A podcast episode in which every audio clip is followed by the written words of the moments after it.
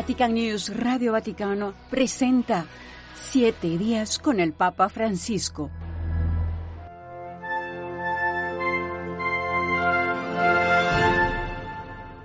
Las actividades de los últimos siete días del Papa Francisco estuvieron caracterizadas por el discernimiento, la oración por la unidad de los cristianos y por la paz en el mundo. Una ocasión para hablar del discernimiento fue el encuentro del Santo Padre con los prelados auditores de la Rota Romana, a quienes recibió audiencia este 25 de enero con motivo de la inauguración del año judicial. A ellos el pontífice les recordó que tienen una tarea bastante delicada y a veces dolorosa cuando tienen que juzgar sobre los casos de nulidad del matrimonio. Por ello los invitó a juzgar sin prejuicios y sin rigorismos y con un gran discernimiento hecho de rodillas mientras que la oración por la unidad de los cristianos estuvo al centro de la celebración de las segundas vísperas de la fiesta de la conversión de San Pablo, que el Papa Francisco presidió la tarde de este 25 de enero en la Basílica de San Pablo Extramuros. En su homilía el pontífice subrayó la llamada a la conversión del corazón, y antes de realizar el envío de un grupo de obispos católicos y anglicanos de la Comisión Mixta Internacional, el Papa indicó que solo el amor que se convierte en servicio gratuito, solo este amor que Jesús proclamó y vivió, acercará a los cristianos separados los unos a los otros. Solo este amor, dijo el Papa, nos unirá. Y el discernimiento volvió a estar al centro del discurso que el Papa Francisco dirigió a los superiores y oficiales del Dicasterio para la Doctrina de la Fe, a quienes recibió audiencia este 26 de enero en el Palacio Apostólico. A los miembros del ex Santo Oficio, el pontífice les recordó que su tarea principal es salvaguardar la fe y anunciarla en el mundo de hoy. Para ello los invitó a tener un amplio discernimiento para afrontar los desafíos de nuestro tiempo, manteniendo la cercanía de Dios y promoviendo los sacramentos, la dignidad de las personas y sobre todo la fe en Cristo Jesús. Volviendo al tema de la oración, ese mismo día el obispo de Roma se encontró con los miembros de la Red Mundial de Oración del Papa, a quienes agradeció por su servicio en la difusión de la intención de oración del pontífice para cada mes. Además les dijo que su labor es un trabajo eclesial que nació en el seno de la Compañía de Jesús y que ayuda a la Iglesia Universal.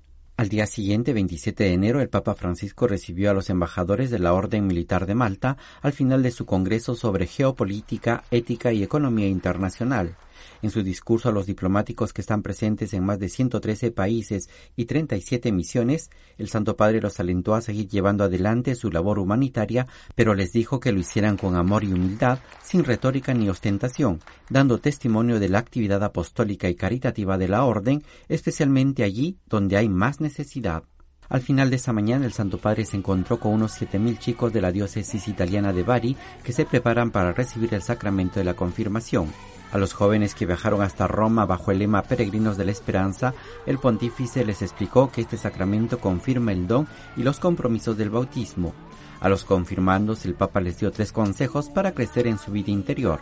la oración, el testimonio y la caridad. Y este 28 de enero, antes de rezar la oración mariana del Ángelus, al comentar el Evangelio dominical en el cual Jesús libera a una persona poseída por un espíritu maligno, el Papa Francisco dijo que el demonio quiere poseer nuestra alma para encadenarla, y por ello debemos estar atentos a las cadenas que sofocan nuestra libertad. Después de su alocución, el Santo Padre volvió a elevar su voz en favor de la paz, especialmente por Myanmar, Palestina, Israel y Ucrania, y donde quiera que haya conflictos, pidiendo que se respete a la población civil. Este lunes 29 de enero el Papa Francisco recordó que el deporte puede ser concebido como un diálogo entre las culturas. Esto lo dijo al recibir a la delegación del Real Club de Tenis de Barcelona, España, con motivo del 125 aniversario de su fundación y los animó a seguir trabajando por el desarrollo humano integral con el deporte como un instrumento para lograrlo. Y este miércoles, durante la audiencia general, el Santo Padre continuó desarrollando su ciclo de catequesis sobre los vicios y las virtudes.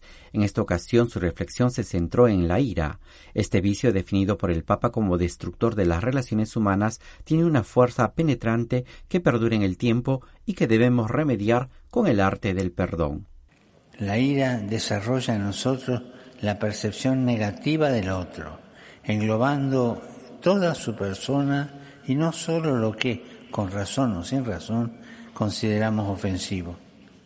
Antes de concluir su catequesis, el Papa Francisco invitó a pedir la ayuda del Espíritu Santo para encontrar la justa medida de las pasiones, educarlas bien para que se dirijan hacia el bien y no hacia el mal.